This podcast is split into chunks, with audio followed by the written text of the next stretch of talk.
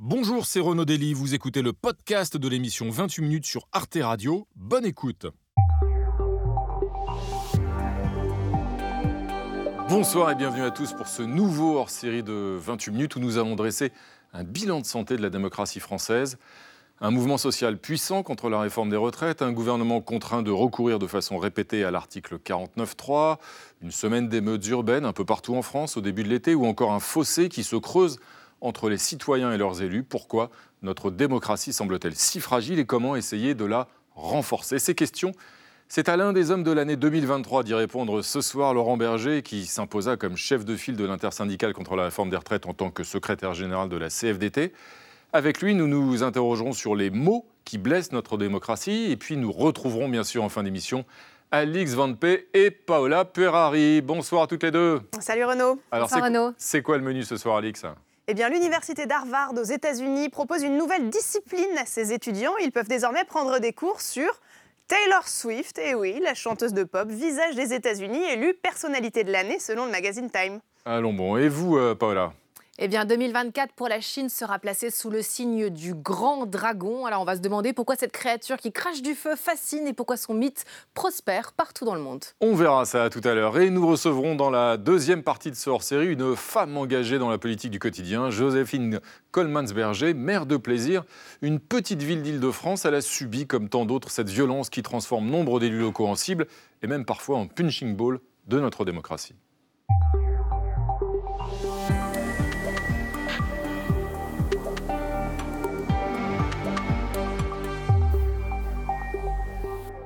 Bonsoir Laurent Berger. Bonsoir. Et bonne année, bien sûr. Bienvenue à, vous. Laissez-moi vous présenter Valérie Brochard et Jean-Mathieu Pernin. Salut Bonsoir. Bonsoir. Bienvenue à tous les deux. Laurent Berger, ancien secrétaire général de la CFDT, bien sûr. Euh, vous pilotez aujourd'hui l'Institut mutualiste pour l'environnement et la solidarité votre parole hein, depuis que vous avez quitté euh, votre fonction de secrétaire général de la CFDT, c'était il, y a six mois, euh, est devenue rare et même euh, vous ne faites pas de, médias et nous vous en remercions d'autant plus d'être ici ce soir. franchement, vous avez été l'un des hommes en première ligne de l'actualité de, 2023, on va y revenir dans un instant.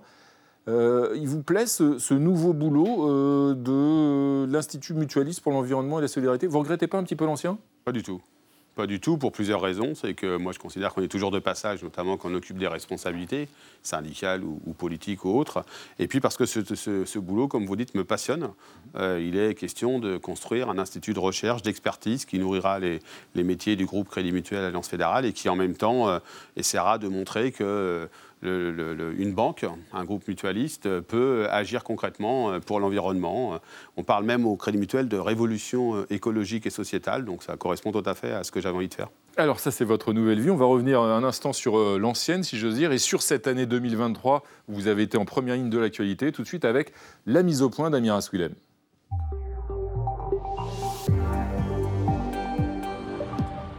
Une vidéo, et c'est tout le pays qui bascule dans la violence. Le 27 juin, Naël, 17 ans, est tué par un policier lors d'un contrôle routier à Nanterre. Aussitôt, une partie de la France s'embrase sous le regard stupéfait de la presse du monde entier. Now to overseas, where the riots are rocking France after the police killing of a 17-year-old. President Macron is trying to address this crisis. Burnt out cars litter the streets in several areas. Last night, the most violence was seen in Marseille, France's second largest city. Quatre mois auparavant, c'est la colère contre la réforme des retraites qui avait projeté dans le monde l'image d'une France au bord de la crise de nerfs. Une tension palpable dans la rue et jusque sur les bancs de l'Assemblée nationale. En mars, c'est sous les huées que la Première ministre annonce recourir à l'article 49.3 pour faire voter la réforme controversée. Cette réforme est nécessaire aussi parce que je suis attachée à notre modèle social et parce que je crois dans la démocratie parlementaire, c'est sur votre réforme, sur le texte du Parlement, fruit d'un compromis entre les deux assemblées, que je suis prête à engager ma responsabilité. Une France fracturée, où la défiance, la colère, voire la violence se généralisent. Au nom de l'intersyndicale, Laurent Berger a multiplié les avertissements cette année. Aujourd'hui, il y a une forme de crise démocratique. Il y a une crise sociale qu'il y a une articulation entre la démocratie politique et la démocratie sociale qui est difficile, voire plus, et qu'on a, euh, selon un certain nombre de sondages et d'enquêtes d'opinion, une extrême droite qui progresse. On peut appeler ça autrement, mais si ça, c'est pas tous les ingrédients d'une crise démocratique, j'y connais rien. Alors, est-il encore possible d'apaiser et de rassembler la société française? Des citoyens aux élus, pourquoi le dialogue se dégrade-t-il? La démocratie est-elle en danger en France? Alors Laurent Berger, on, vous a vu entre guillemets en chef de guerre, en chef de guerre syndical euh, tout au long de ce premier semestre 2023. On vient de voir à nouveau des images nous rappelant ce long euh, et puissant mouvement contre la réforme des retraites au cours de, ce premier semestre. Sauf que cette guerre, entre guillemets, elle a été perdue, puisque la réforme a été adoptée, qu'elle s'applique euh, à l'heure où on parle. Qu'est-ce que, avec le recul, vous dites qu'il aurait fallu faire peut-être pour éviter d'arriver à, cette, à cette issue Est-ce que vous avez raté quelque chose à un moment ou à un autre? D'abord, ce n'est pas une guerre. En démocratie, ça n'existe pas la guerre. Sinon, c'est plus une démocratie.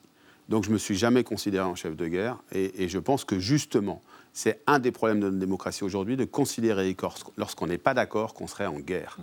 On est avec des conflits de logique, des conflits d'intérêts, des visions différentes qui, ne se, qui, ne se, qui, sont, voilà, qui existent, qui font, qui font l'épaisseur de la société et qui nécessitent qu'on les confronte de façon pacifique. Les manifestations en sont, parce qu'il mhm. y a eu des violences, mais il y a eu d'abord de multiples manifestations partout en France, extrêmement pacifiques, conviviales. Et ce conflit, ce conflit social, donc, vous l'avez perdu. Mais c'est important. Mais ce conflit social, on l'a perdu. Mhm. Bah Pourquoi Et qu'est-ce que vous auriez pu faire d'autre bah, Il y a deux raisons pour lesquelles on l'a perdu, sans doute. Euh, le premier, c'est qu'il n'y a pas eu de volonté de compromis de la part de nos interlocuteurs. Mhm et que je n'ai eu de cesse, mm. au nom de l'organisation que je pilotais à l'époque, euh, d'appeler à un compromis, à des pauses, à, une, à, faire une, à avoir quelqu'un qui ferait de la médiation, etc. On n'a jamais eu de contact. C'est-à-dire que de janvier à, de mémoire, fin mars, Zéro contact. Hum, hum. Dans une démocratie, ça pose problème.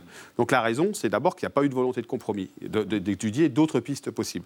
Le deuxième, c'est qu'on a eu de la responsabilité. Hum, Et j'assume ce fait-là. C'est qu'à un moment donné, on a dit, bah voilà, le, le, fonctionnement démocratique, ce qui ne veut pas dire que la démocratie a bien fonctionné, mais le fonctionnement démocratique qui est a, que le gouvernement a utilisé tous les instruments démocratiques qui étaient en sa possession, enfin euh, constitutionnels qui étaient en sa possession, il les a utilisés. Et à ce moment-là, moi, j'emmène jamais, jamais les salariés. Vous avez justement refusé, au nom de votre idéal démocratique, de basculer dans une forme d'extrémisme qui aurait pu prendre un tour violent ou radical. voilà, bien sûr.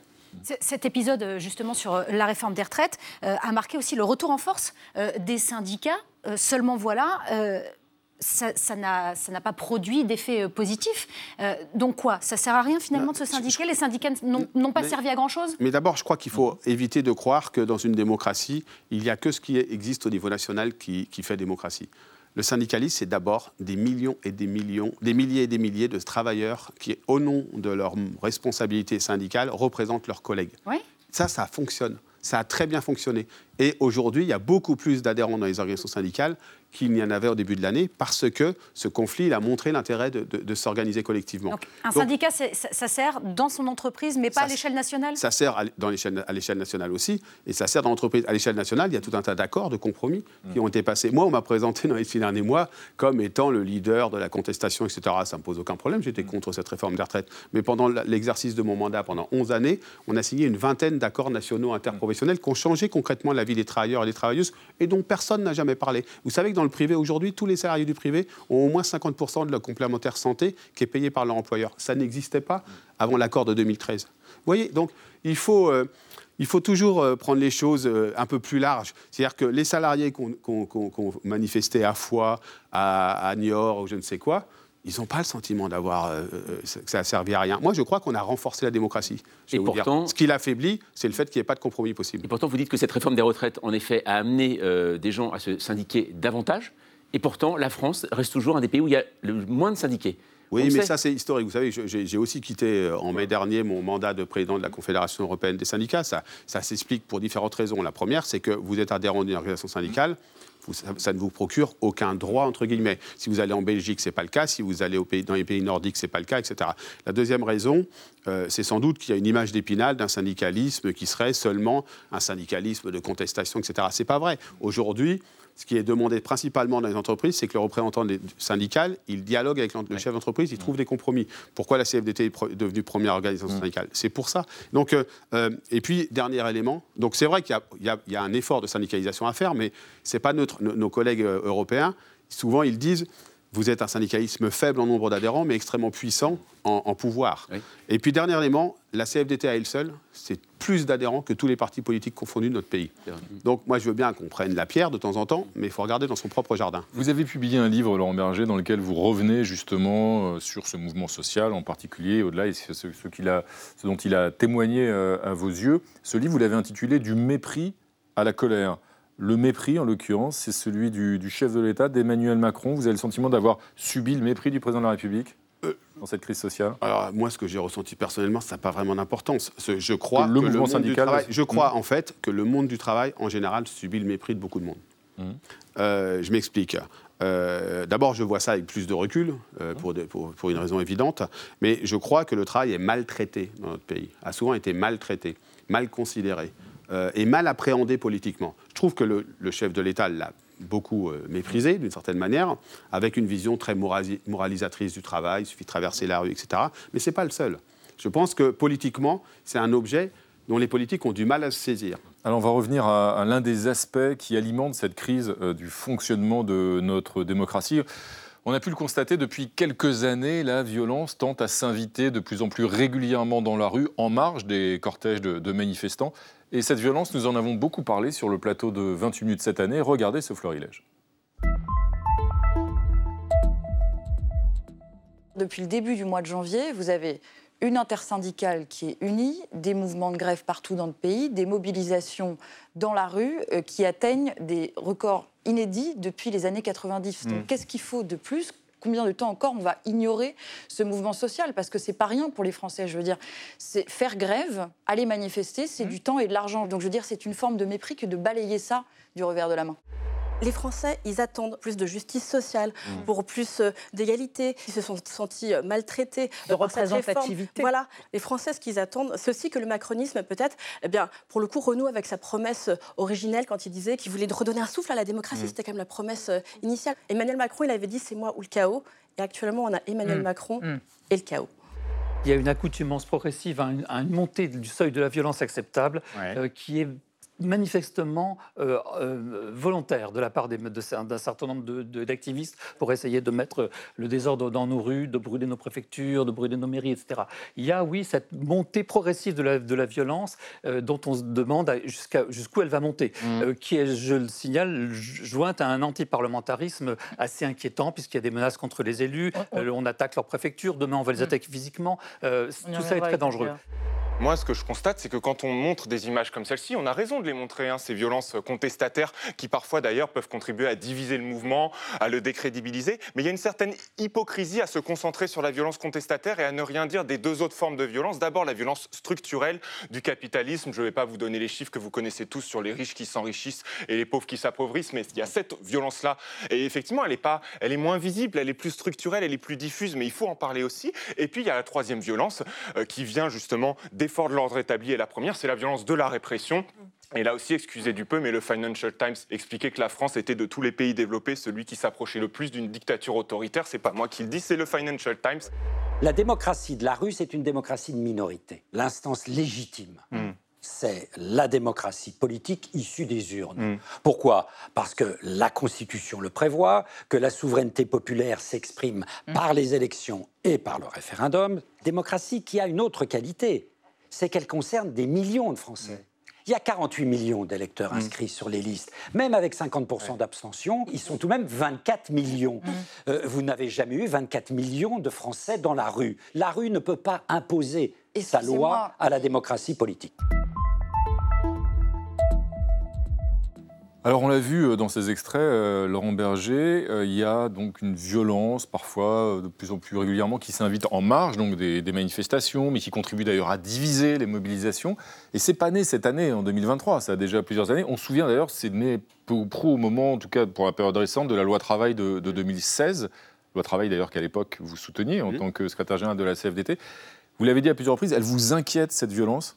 Oui, elle est, je, je ne considérerai jamais que la violence physique ou, ou, euh, ou sur les, les- les biens, comme ça, on l'a vu, soit légitime. Jamais. Je ne- je- on a dans le, le florilège que vous avez passé à peu près tous les ingrédients de ce qu'est la crise démocratique aujourd'hui. C'est-à-dire le sentiment qu'il faudrait opposer ce qu'est la démocratie politique, qui est archi légitime, on est élu, à la démocratie sociale. C'est pas opposé. C'est pas un qui pourrait dire je suis plus légitime que l'autre. C'est des éléments de légitimité différents.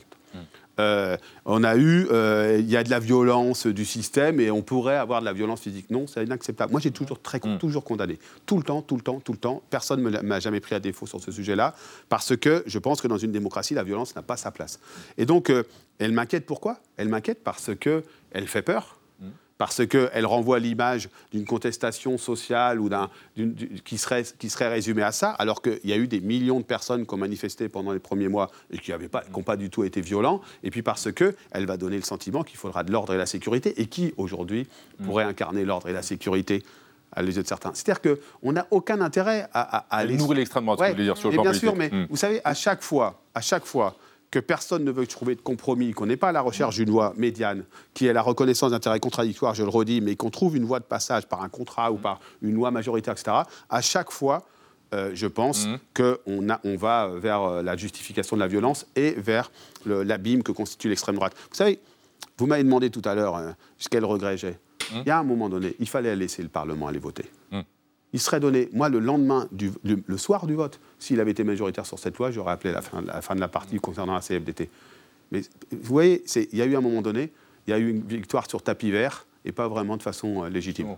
Et quand le, quand le président de la République, justement, euh, euh, dit qu'il a euh, cette légitimité euh, supérieure, est-ce que le président de la République a raison de dire que lui, en tant que président élu par tous les Français, il a une légitimité supérieure? Je vais vous dire, moi je considère que le suffrage universel, il crée une légitimité supérieure. J'ai pas de problème avec ça dans une démocratie. Mais je crois que si cette légitimité supérieure, elle considère qu'elle peut considérer que la voix des citoyens, dans leur singularité, et la voix des forces constituées de ce pays compte pour quantité négligeable, il va en faire un- un- un- une maison de paille de sa légitimité supérieure. Et c'est ça qui est en train de se passer. C'est-à-dire que ce, qui- ce dont il est question, c'est pas de dire que la rue, comme j'ai entendu chez M. Perrineau, serait supérieure en légitimité que le pouvoir est démocratiquement élu. Il n'est pas question de dire que la- des citoyens qui expriment un mal-être euh, mériteraient euh, de, de décider. L'intérêt général, c'est jamais la somme des intérêts particuliers. Mais il y a un détenteur de l'intérêt général, c'est le pouvoir il y a des contributeurs à l'intérêt général, et notamment les- la, la société civile, les corps intermédiaires, comme on dit, même ce n'est pas un bobo. Et ceux qui pêchent, c'est pas de jouer l'affrontement, c'est pas de jouer je suis tout seul et j'ai raison contre les autres. C'est Ce qui paie- C'est ça qui pose problème. Ce qui, ce qui pêche, c'est l'absence de dialogue, l'absence de volonté de compromis. De- Dans une société plus complexe, face à des défis plus compliqués qu'il y a 20 ans. Et l'absence de, dialogue, justement, il y a un mécanisme qui a été très critiqué cette année. La loi donc, sur la réforme des retraites adoptée au 49.3. Vous avez parlé du 49.3 comme un, un vice démocratique. Pour vous, c'est véritablement un vice Oui, c'est un vice, ça veut dire que c'est pas antidémocratique, mais ça veut dire que ça pose un problème dans la démocratie. Il faudrait le supprimer. Parce que vous disiez que vous reprochez justement de ne pas être allé au vote. Vous avez dit un Oui, moi, je pense qu'à un moment donné, 49.3 qui- ce qu'il faut quand même comprendre, pour, il faut se rappeler que le gouvernement disait à l'époque, on ira au vote. On ne veut pas de 49.3, on veut tout faire pour éviter. Bah ok, allez-y. Et si on y était allé, il n'y avait pas ce vice démocratique. Un Là, il y a un vice vice démocratique. un vice Ça ne veut pas démocratique. dire que c'est antidémocratique. Voilà, c'est dans la Constitution, c'est dans la Constitution. dans un pays qui serait euh, antidémocratique, autoritaire, une dictature. Je, je balais ça d'un revers de main. On n'est pas dans une dictature. Vous voyez, vous pouvez, et vous et moi, Mmh. si on veut, on peut dire du mal de ceux qui nous gouvernent, etc., si on est euh, dans un cadre normal de civilité et de respect des individus. Euh, et ça, dans, une dans, une, dans une- un régime autoritaire, ça n'existe pas. Donc tous ceux qui disent ça, il faut, je les invite à aller voir quelques collègues ici ou là dans certains pays, y compris parfois européens. Donc euh, c'est pas le problème. Le problème, c'est comment on fait mieux fonctionner la démocratie. Et qu'on est, on est encore dans l'idée que le fonctionnement de la démocratie, c'est une affaire d'institution. Certes, ce n'est pas mon domaine de prédilection, je ne suis pas très compétent sur le sujet des, des- des- des- de- la- des institutions au sens ce qu'est-ce qu'il faudrait faire pour les faire évoluer. Une démocratie, c'est une communauté, euh, une communauté qui, à un moment donné, doit vivre selon des règles qu'ils se fixent ensemble et entendre les différentes parties qui la composent. C'est ça. Et, et ça, c'est plus compliqué qu'il y a 30 ou 50 ans, c'est vrai, parce que les défis qui sont devant nous sont plus lourds, d'une certaine manière, plus rapides, et parce que cette aspiration à pouvoir s'exprimer, à pouvoir faire valoir sa, vision, elle est plus, je crois, plus ancrée qu'elle n'était. Justement, vous disiez comment euh, peut-on faire euh, mieux fonctionner la démocratie? Euh, Parmi les outils, les idées avancées de façon récurrente, évidemment, il y a l'idée de consulter davantage les Français, par exemple, par référendum Eh ben oui, parce que ça, c'est un véritable fantôme hein, qui hante la démocratie euh, depuis près de, de 20 ans maintenant, le référendum. Une nouvelle fois cette année, le président de la République en a beaucoup parlé pour nous dire que finalement, eh ben, il n'y en aura pas hein, de référendum. Le 3 novembre, euh, Emmanuel Macron a même écrit aux chefs de partis politiques pour leur proposer d'étendre la consultation référendaire aux questions sociétales comme la fin de vie ou la question migratoire, mais devant le refus eh bien, des dirigeants de tous les partis présents aux fameuses rencontres de Saint-Denis, sauf euh, Jordan Bardella du RN, le 17 novembre, le président de la République a acté finalement que ce n'était pas euh, possible. Alors pour élargir aux questions de société l'article 11 de la Constitution, qui prévoit hein, l'organisation de référendums, il aurait fallu une majorité des deux tiers du Parlement, et ça, Emmanuel Macron eh bien, ne les a pas, d'autant plus frustrant ce dénouement que le chef de l'État a souvent évoqué hein, ce type de scrutin. On se souvient, euh, un an après les Gilets jaunes, eh bien, il parlait déjà d'un référendum pour inscrire la préservation du climat dans la Constitution en 2022. Dans l'entre-deux-tours de la présidentielle, le candidat n'exclut pas, et ça, ça a dû vous parler, sans promettre un référendum sur la future réforme des retraites. Finalement, il n'en convoquera aucun, et pourtant, selon un sondage publié en septembre par RTL, 78% des Français interrogés sont favorables au référendum, et ce qu'importe leur bord politique. Problème, quand un président organise une consultation populaire, bah, il peut perdre. hein. C'est un peu le, concept. On se souvient en 2005 de Jacques Chirac, victoire au nom du référendum sur la Constitution européenne. Ça l'avait fragilisé, provoquant presque un traumatisme hein, chez les successeurs. hein. Nicolas Sarkozy avait bien instauré le référendum d'initiative partagée en 2008, mais en exigeant 4 millions de signataires. Alors c'est une vraie course d'obstacles qu'ont expérimenté par exemple eh bien, les opposants à la privatisation d'aéroports de Paris en 2020. Les opposants à la réforme des retraites se sont vus retoquer leur RIP deux fois par le Conseil constitutionnel. Alors le 6 novembre dernier, Emmanuel Macron suggérait de simplifier toute cette procédure, mais comment? Est-ce qu'il faudrait un référendum pour le référendum? Donc ça, je ne sais pas, on n'en sortirait pas, mais est-ce que vous, Laurent Berger, vous pensez que étendre le référendum aux questions de société pourrait être une bonne idée, justement, pour renouveler, donner un peu d'oxygène à la démocratie Euh, euh, philosophiquement, je ne suis pas ultra fan du référendum. C'est-à-dire que je ne suis pas pour une utilisation euh, à, à tout va du référendum. Euh, mais quand il y a une situation de blocage ou un sujet sur lequel, euh, sur lequel on a du mal à, à se mettre d'accord, ça, ça- ça mérite d'être posé, à condition que ce ne soit pas vécu comme pour ou contre celui qui pose la question. C'est toujours l'éternel l'éternel problème avec le référendum. Pourquoi philosophiquement vous êtes réservé? Parce que, parce que la démocratie, c'est pas la démocratie directe non plus en continu. Faire voter de façon permanente ou ouais, régulière, c'est pas pas, ça, pas ça la quintessence de la démocratie. Non, je ne crois pas que ce soit la quintessence de la démocratie. Je crois que la quintessence de la démocratie, c'est de pouvoir consulter quand il faut consulter, c'est il faut pouvoir passer des contrats avec les organisations de la société civile quand on peut en passer, et puis il faut décider par la Chambre. euh, Parce que le- le- un des problèmes de notre époque, c'est pas seulement est-ce qu'il faut un référendum ou pas, c'est est-ce qu'il faut un Parlement ou pas qui a, a des marges de manœuvre. Non, mais vous voyez, c'est un vrai sujet. Donc je crois que la démocratie, c'est quelque chose de, pour reprendre Pierre Rosanvallon, quelque chose de continu et qui est aussi un exercice plus que euh, des, des- des solutions miracles. Le référendum, on pourrait s'en sair. Je vous sais, Il y, a- il y a un autre élément dans la démocratie qu'on pourrait euh, développer davantage. Moi, j'ai été très marqué par un sujet qui est transpartisan, qui est le sujet de la fin de vie. Il y a une, une convention citoyenne. Cet outil-là, avec euh, présidé par Claire Toury de façon magistrate, qui est la présidente du mouvement associatif, elle, elle- elle a fonctionné. Comment? Il faut les disséquer. Il ne faut pas regarder que le résultat. Le résultat, chacun en pense qu'il veut. Et c'est- il est plutôt très positif de mon point de vue, mais peu importe. Ce qui a fonctionné, c'est on s'acculture ensemble. On comprend les sujets. Vous voyez, ce que ne permet pas forcément le référendum. Vous voyez, le référendum, vous pouvez être pour répondre oui. Ça clive, le comme référendum. Celui qui pose la question, vous avez envie de lui, de, de- de- de- de- de lui mettre un camouflet, vous votez non. Donc, je Mais dis comme, pas faut mais pas comme la. Convention citoyenne pour le climat, c'est-à-dire que derrière, qu'est-ce qui se passe? La Convention citoyenne Vous le dites ça a climat, y eu fonctionné, c'est super, problèmes. mais- Non, mais elle a, elle a fonctionné aussi. Elle a fonctionné aussi. Je La Convention, les débats, ce en est sorti ensuite, oui. Manière autre, elle a fonctionné. Non, il n'y a ouais. pas que le résultat qui compte. Ah. Non, mais, non, mais justement, dans une démocratie, il n'y a pas que le résultat qui compte. Ah, vous savez, je peux, je peux euh, valider, euh, euh, je vais dire humainement, une décision quand la méthode démocratique A a, fonctionné, été. quoi. Bah oui, parce que c'est ça la démocratie. Ouais, c'est ouais. pas gagné à tous les coups. Dans une démocratie, c'est pas, c'est- c'est- la, méthode n'est pas, de la- n'est pas de la tuyauterie. Comme dans une négociation, la négociation, c'est pas simplement de la tuyauterie. C'est une méthode démocratique, c'est une philosophie politique. Et je pense que ce qui nous manque, c'est cette capacité de cultiver le compromis. La Convention citoyenne pour le climat, le problème Tout numéro un, ça a été de dire bloc. non, pas tout. Une partie a été reprise, même pas suffisant. Mais le problème, ça a été de dire on prendra tout en Mm. bloc. Non, il fallait dire on va, on discutera après, y compris avec la société civile, comment on l'applique. La, la démocratie, c'est aussi parfois accepter de perdre. Ce que vous voulez dire, ça participe Oui, aussi de l'esprit démocratique. mais bien sûr. Et Vous, vous dirigez par ailleurs, Laurent Berger, euh, la chaire Travail et démocratie à l'école euh, normale supérieure. Euh, justement, le travail, la démocratie, donc l'entreprise. Est-ce que l'entreprise peut aussi être, qu'elle soit privée ou publique d'ailleurs, un, lieu de démocratie Est-ce qu'elle a vocation à le devenir davantage peut-être qu'elle ne Oui, c'est un espace, c'est un espace où, la, où des, éléments de la démocratie se jouent. Alors on pourrait le démocratiser mmh. encore plus, hein, euh, euh, mais euh, moi je crois que deux éléments. Je crois que l'entreprise est un lieu. Regardez hein, quand même aujourd'hui. Il y a les deux dernières grandes éruptions sociales, les gilets jaunes et la mmh. retraite il n'y a pas eu de difficultés dans les entreprises. Mm. C'est-à-dire que la capacité de dialogue des entreprises, parfois, elle est supérieure qu'à la mm. capacité de dialogue dans la société. Et ce qui est quand même bizarre, parce que dans l'entreprise, c'est quand même un lien de subordination. Mm. Et pour autant, le dialogue a lieu. Pourquoi? Parce qu'il y a des cadres pour le faire, il y a des obligations, y compris de la part de l'employeur. Alors moi, je trouve qu'elle devrait être plus importante, hein, notamment sur, euh, euh, dans, la gouvernance des entreprises. Euh, elle devrait être plus importante dans le dialogue social, puis dans le dialogue professionnel. Mais l'entreprise est un lieu où on peut pas, enfin je le dis dans le mmh. livre aussi, mmh. Mmh. on laisse pas son cerveau au vestiaire quand on arrive à l'entreprise. Donc on a le droit d'avoir des aspirations, des visions et de pouvoir en faire part. Et on a le droit aussi de considérer, et c'est le cas, qu'il y a un conflit de logique qui s'opère dans les entreprises et qu'il faut un cadre pour le régler, ça s'appelle le dialogue social. Alors nous, euh, notre démocratie, nous le disions, euh, va plutôt mal. Euh, comment la, régénérer Comment redonner aux citoyens l'envie de s'impliquer dans la vie de la cité?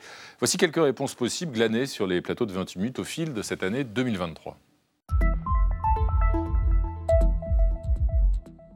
La question est de savoir si les institutions de la Ve République, telles qu'elles ont été modifiées petit à petit, permettent encore de jouer le rôle que jouent normalement des institutions, à savoir de permettre de traduire la volonté des citoyens. C'est ça la question. Comment on fait pour articuler démocratie représentative, c'est-à-dire des représentants qui représentent vraiment, et c'est quand même un problème de savoir s'ils représentent vraiment, démocratie directe, pour permettre aux citoyens par eux-mêmes de déterminer le bien commun?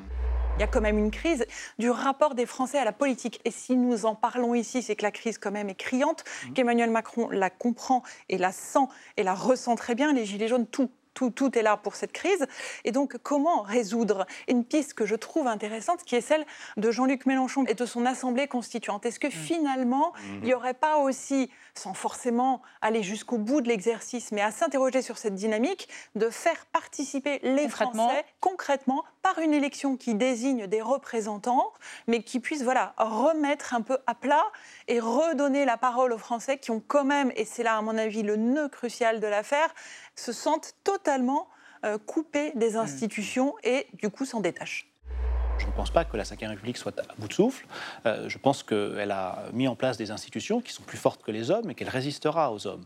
Et il est vrai qu'il y a une pratique institutionnelle depuis six ans désormais euh, qui ne tient pas compte d'un certain nombre de réalités politiques. Et a fortiori depuis un an. Parce que la crise politique que l'on vit aujourd'hui a débuté non pas en 2022, mais en 2017, avec, l'élection d'Emmanuel Macron. Mhm. qui torpille le paysage politique, et à cela s'ajoute une pratique très verticale du pouvoir, sans doute une des plus verticales que l'on a pu connaître depuis le général de Gaulle et, Georges Pompidou concentrer toute mhm. la politique autour du vote pour une seule personne tous les cinq ans, mhm. ça limite les choix, et nous, on est, on est obligés, les Français sont obligés au second tour, là, deux fois de suite, de voter pour des ça candidats. Ça crée de la frustration. Bah, ça crée de Par la défaut, vous voulez dire. À la différence du poids d'élections législatives, on peut beaucoup mieux s'exprimer avec Ce un président. Des choix démocratiques des Français. Bien sûr, mais on peut imaginer qu'il y, y, a des façons de faire des élections qui amènent plus de pluralisme, plus d'ouverture, où les gens se reconnaissent mieux. L'Assemblée nationale est pluraliste quand même, là, pour le coup, cette fois-ci. On voit comme elle est maltraitée.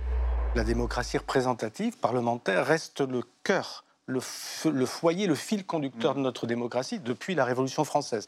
Mm-hmm. Ce qu'il faut arriver à trouver, c'est la, manière d'associer les, citoyens à la production de, la loi, la coproduction de la loi, par des moyens référendaires ou par des conventions citoyennes ou des conventions mixtes réunissant des citoyens tirés au sort et des parlementaires.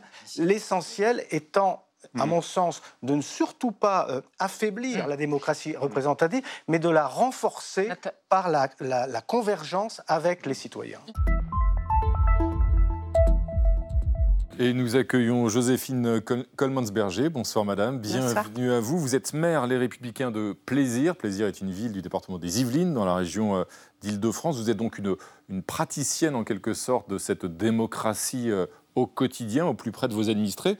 On l'a vu ces derniers mois, ces dernières années, euh, de plus en plus de maires, d'élus locaux ont été victimes d'incivilité, de, violences verbales, parfois même, parfois physiques. Euh, selon une enquête qui a été menée auprès des maires, d'ailleurs, 69% des maires disent qu'ils ont été victimes d'incivilité en tout genre, au sens large. Et vous-même, Madame la maire, euh, eh bien, vous avez subi cette forme d'incivilité à l'occasion d'une délibération d'ailleurs de votre conseil municipal. Est-ce que vous pouvez nous, raconter ce qui s'est produit? Oui, c'est-à-dire euh, il y a eu un conseil municipal qui était en lien, euh, je dirais, sur euh, Facebook euh, Live, pour ne pas le citer, et donc la population pouvait entendre. Et on avait une délibération qui était une délibération qui accompagnait la réhabilitation d'un quartier en politique de la ville dans le cadre de l'ANRU. Et donc, euh, on a vu euh, à ce moment-là arriver euh, toute, une, je dirais, toute une série de personnes cagoulées, euh, très violentes en vocifération extérieure. On a notre conseil municipal est dans une salle avec des grandes baies vitrées et donc il frappait très fort contre ces vitres avec des hurlements et des gestes d'égorgement. Et euh, j'étais dans la salle du conseil municipal avec des agents de la ville, euh, du juridique la- et puis de direction générale. Et on, faisait ça, c'était à la sortie des moments où il y avait le Covid. Donc euh, forcément, je n'avais pas tous les élus dans la salle, donc nous étions très peu. Et il y avait surtout des femmes avec moi. Et donc ça a été un moment euh, très très angoissant qui a duré plus de 20 minutes. Quand on est élu maire d'une ville euh, comme Plaisir, on ne s'attend pas à subir un, un tel épisode. Évidemment, je crois que vous êtes maire depuis 11 ans. C'est une dégradation, c'est une évolution plutôt récente. euh, Et quand vous en discutez avec vos collègues, comment expliquer que le maire, qui était jusque-là réputé pour être la, la figure politique la plus proche et la plus populaire auprès des Français, soit si souvent devenu une cible? On ne se l'explique pas vraiment parce que je trouve qu'on est de plus en plus dans une démarche justement de concertation, de proximité avec euh, les habitants. Aujourd'hui, on ne prend pratiquement plus de décisions sans être auprès d'eux. Et donc, euh, c'est assez euh, surprenant. Ce qui paraît assez étonnant, c'est à l'occasion du Congrès des maires de France, il y a eu justement une enquête aussi auprès des, élus de terrain, et on voit que ces agressions, on va dire, qu'elles soient verbales ou même des menaces sur les réseaux sociaux, ça concerne souvent des cas particuliers. On ne vous parle pas en général de la politique nationale, c'est vraiment des. C'est-à-dire qu'aujourd'hui, on serait devenu beaucoup plus auto-centré par rapport à ça. Oui, tout à fait. Bien sûr. Aujourd'hui, les sujets qui, qui agitent ne sont pas des sujets généraux d'analyse de la société, pas du tout. C'est toujours sur un, un- un petit point comme ça, euh, je dirais local ou, ou national. Mais c'est jamais euh, sur une réflexion globale. Ça veut dire, Laurent Berger, que les, les intérêts parti- particuliers, quand on écoute euh, Madame la maire, les intérêts particuliers prennent le pas sur l'intérêt Oui, général? je, je pense, je pense que tout le monde le voit. On, a- on assiste pour différentes raisons euh, à une, une forme d'ultra-singularité de chacun dans la société où, où chacun se sent, euh, pourrait se sentir agressé euh, d'une décision qui concerne l'intérêt général ou, ou le collectif. Il y, a, il y a une autre chose, c'est le rapport à la vérité que Madame la maire euh, explique, c'est-à-dire euh, on peut raconter tout et n'importe quoi un peu partout maintenant et, euh, et- et qui monte, qui monte les, les gens contre les élus ou contre les uns et les autres. Mais oui, moi je crois qu'il faut qu'on. L'interrogation légendaire, entre guillemets, entre l'intérêt individuel et l'intérêt collectif, il est. le, balancier est parti un peu loin dans la- l'appréhension des citoyens là-dessus. C'est vrai, on le voit des fois dans l'entreprise, et qu'il faut remettre le, juste milieu. Vivre en société, vivre en démocratie, c'est de faire partie, c'est enfin, d'essayer de trouver la ligne de la juste ligne sur l'intérêt général. Et pour, et pour contrer ces violences, il y a un programme euh, de défense qui a été mis au point donc, euh, par le GIGN et le RAID pour former 25 000 élus à l'autodéfense. C'est une bonne chose? Non. je suis désolée. Je suis désolée. Moi, en ce qui me concerne, moi, je parle avec mes collègues, hein, qu'elles soient femmes ou hommes. Aujourd'hui, euh, c'est pas. Enfin, je veux dire, c'est pas. C'est pas la solution. Même Non, pour gérer, on ce que dit l'AMF, c'est pour gérer le stress, pour gérer les situations de stress ou les situations où vous pourriez vous retrouver Je justement agressé. Vous n'y croyez je- pas? Non, Pourquoi? je n'y crois absolument pas. Je crois que le travail, il n'est pas à faire au niveau des maires, Mhm. bien, même si on doit s'améliorer, certes, mais c'est au niveau, je dirais, des personnes qui sont dans ces difficultés-là. Mhm. Parce que euh, c'est de la violence, certes, mais certainement que derrière, il y a d'autres choses. Il y a Mhm. des difficultés, il y a des incompréhensions, il y a de, il y a, il y a de la souffrance peut-être également. Après, il y a aussi des personnes qui ont des violences un peu euh, gratuites, hein, on est d'accord. Mhm. Mais je, je n'en vois vraiment pas l'utilité. En tout cas, en ce qui me concerne, je ne je n'irai pas. D'accord. Ça, c'est sûr. Et pour autant, au vu de la dégradation de ce climat, ça vous donne pas envie de raccrocher les gants? Parce qu'il y a aussi cette question, à chaque fois, chaque élection municipale, on, on a le sentiment qu'il y a de moins en moins de vocation, non, au congrès des maires, je- Hum. je suis intervenue également et j'étais avec un de mes collègues qui a eu une situation aussi euh, forte et grave. Euh, non, moi j'ai dit haut et fort que euh, certainement pas. Il est impossible que je décroche. Alors il faut rester, euh, Laurent Berger, euh, ça passe euh, peut-être aussi, on en parlait au début, euh, par un engagement politique. On parle souvent de vous pour représenter euh, certaines voix de gauche, euh, notamment en 2027. Ça vous intéresse ou pas? Non, non, j'ai toujours été très clair là-dessus. Oui, oui, mais- mais moi, je suis totalement admiratif. J'ai toujours dit- pris la précaution que, le, le- le- le- le- en disant euh, le, le mandat local, et, et- et d'ailleurs, il y a une cote de confiance très très forte des maires. Ouais, Le mandat local est, est- est extraordinaire parce que vous êtes à la- au, croi- au croisement de tout ce qui fait la vie quotidienne et des, des- des citoyens. Après, sur, non, moi, moi, j'ai- été clair. Si je voulais voulu faire de la politique, je serais parti faire de la politique. Merci euh, Joséphine Colmans-Berger et merci Laurent Berger d'être venu euh, débattre euh, ce soir sur ce plateau et dresser donc cet état des lieux euh, de notre démocratie. Dans un instant, avec Alix Van P, eh bien, nous découvrirons qui est la personnalité de l'année 2023 selon le magazine Time. Et puis Paola Purari va nous dévoiler la créature mythique qui veillera sur la Chine en cette année 2024. Mais d'abord, retrouvons l'ami Mathieu Conquet et son à la loupe, qui nous parle ce soir de cette phrase mythique The bird is the word.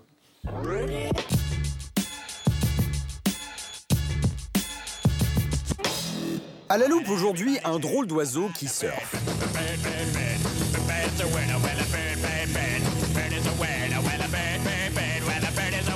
1964, un groupe du Minnesota baptisé The Trashmen, Les Éboueurs, publie son premier album. Profitant du succès de la surf music, les Trashmen enregistrent sans le savoir un des titres les plus retentissants de l'histoire du rock. Numéro 4 des ventes en Amérique, le morceau sera célébré aussi bien des connaisseurs que dans un film de Stanley Kubrick pour illustrer l'absurdité des images de guerre. Pourtant, Surfing Bird n'a rien d'original. En effet, les Trashmen se sont contentés de mêler deux morceaux différents publiés deux ans plus tôt par un groupe de doo-wop, les Revingtons. L'introduction vient d'ici.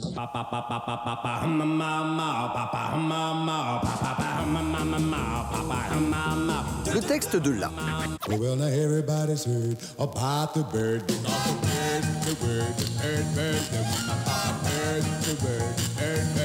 Mais c'est la folie et le non-sens assumé des Trashmen qui fait le succès de leur version, notamment dans ce pont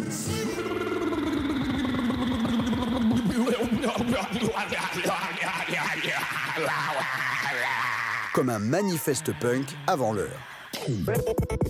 Avec l'arrivée des sampleurs et l'utilisation massive d'échantillons à la fin des années 80, Surfing Bird se voit régulièrement repris. Ici en Belgique,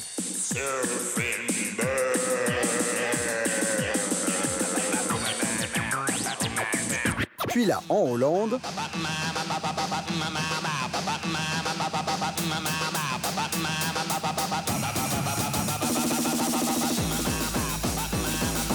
Presque 50 ans après sa sortie, l'américain Diplo développe encore son célèbre pont d'absurdité assumée.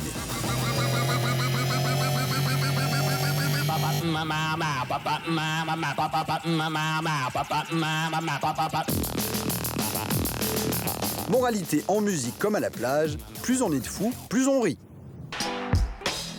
C'est vrai. Youpi. Merci Mathieu Conquet. Salut les amis Bonsoir Renaud. Paula Purari, Alix Van. Quel plaisir de vous retrouver. Euh, Alix, pour la première fois de son histoire, en décembre, le magazine américain Time a choisi un artiste, ou plutôt une artiste comme personnalité de l'année. C'est une chanteuse, une certaine Taylor Swift. Paraît-il, mais la reconnaissance, Renaud, la reconnaissance ultime, elle se situe peut-être ailleurs.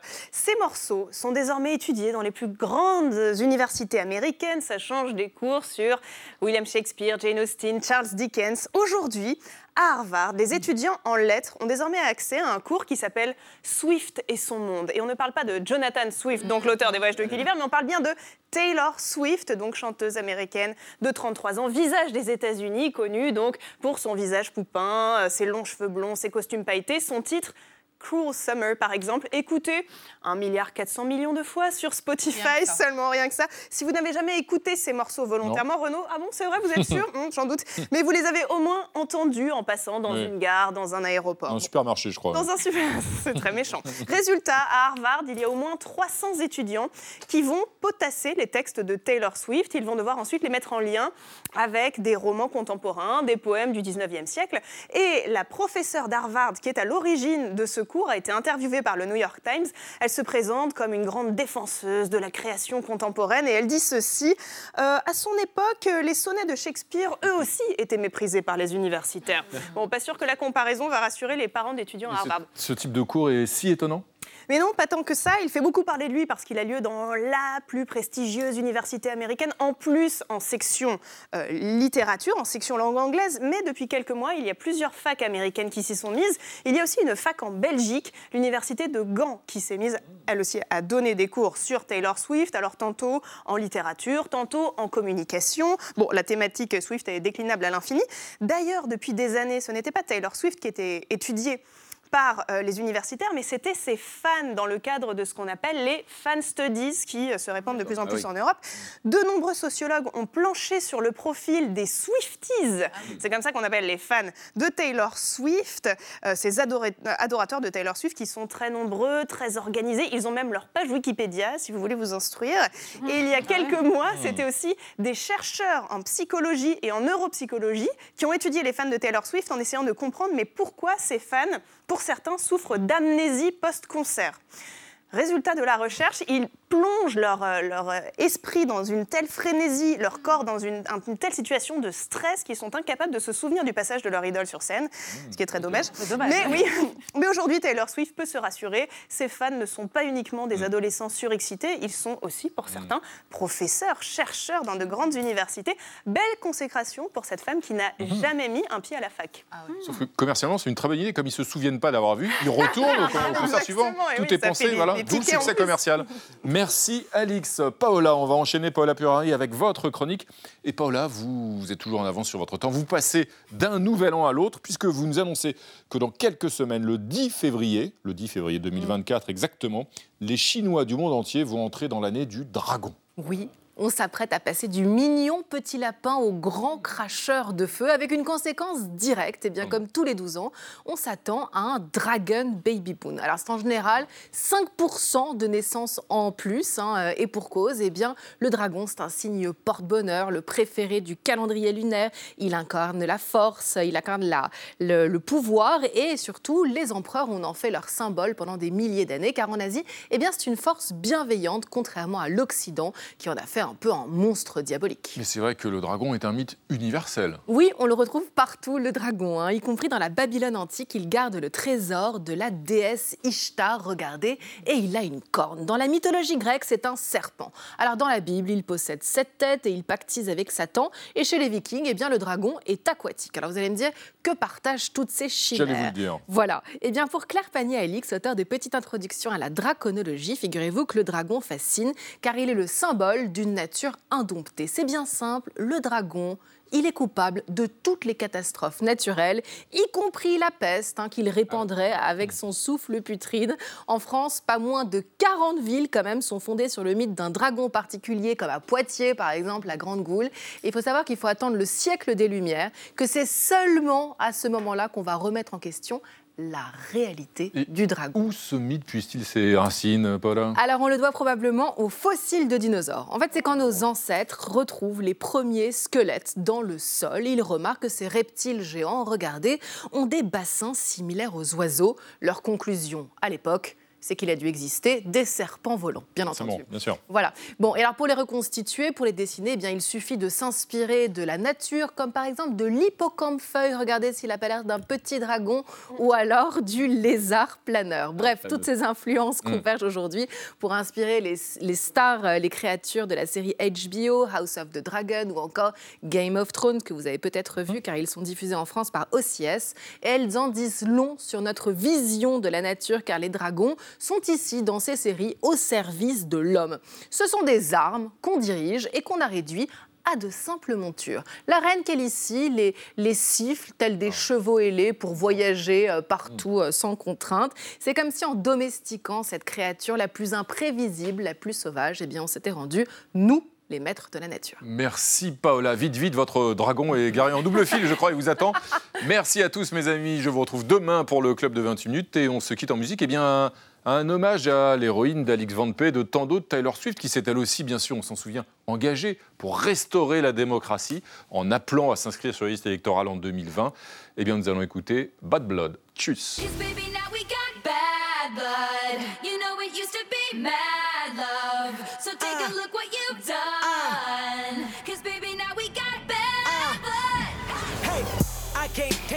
Look where I'm at.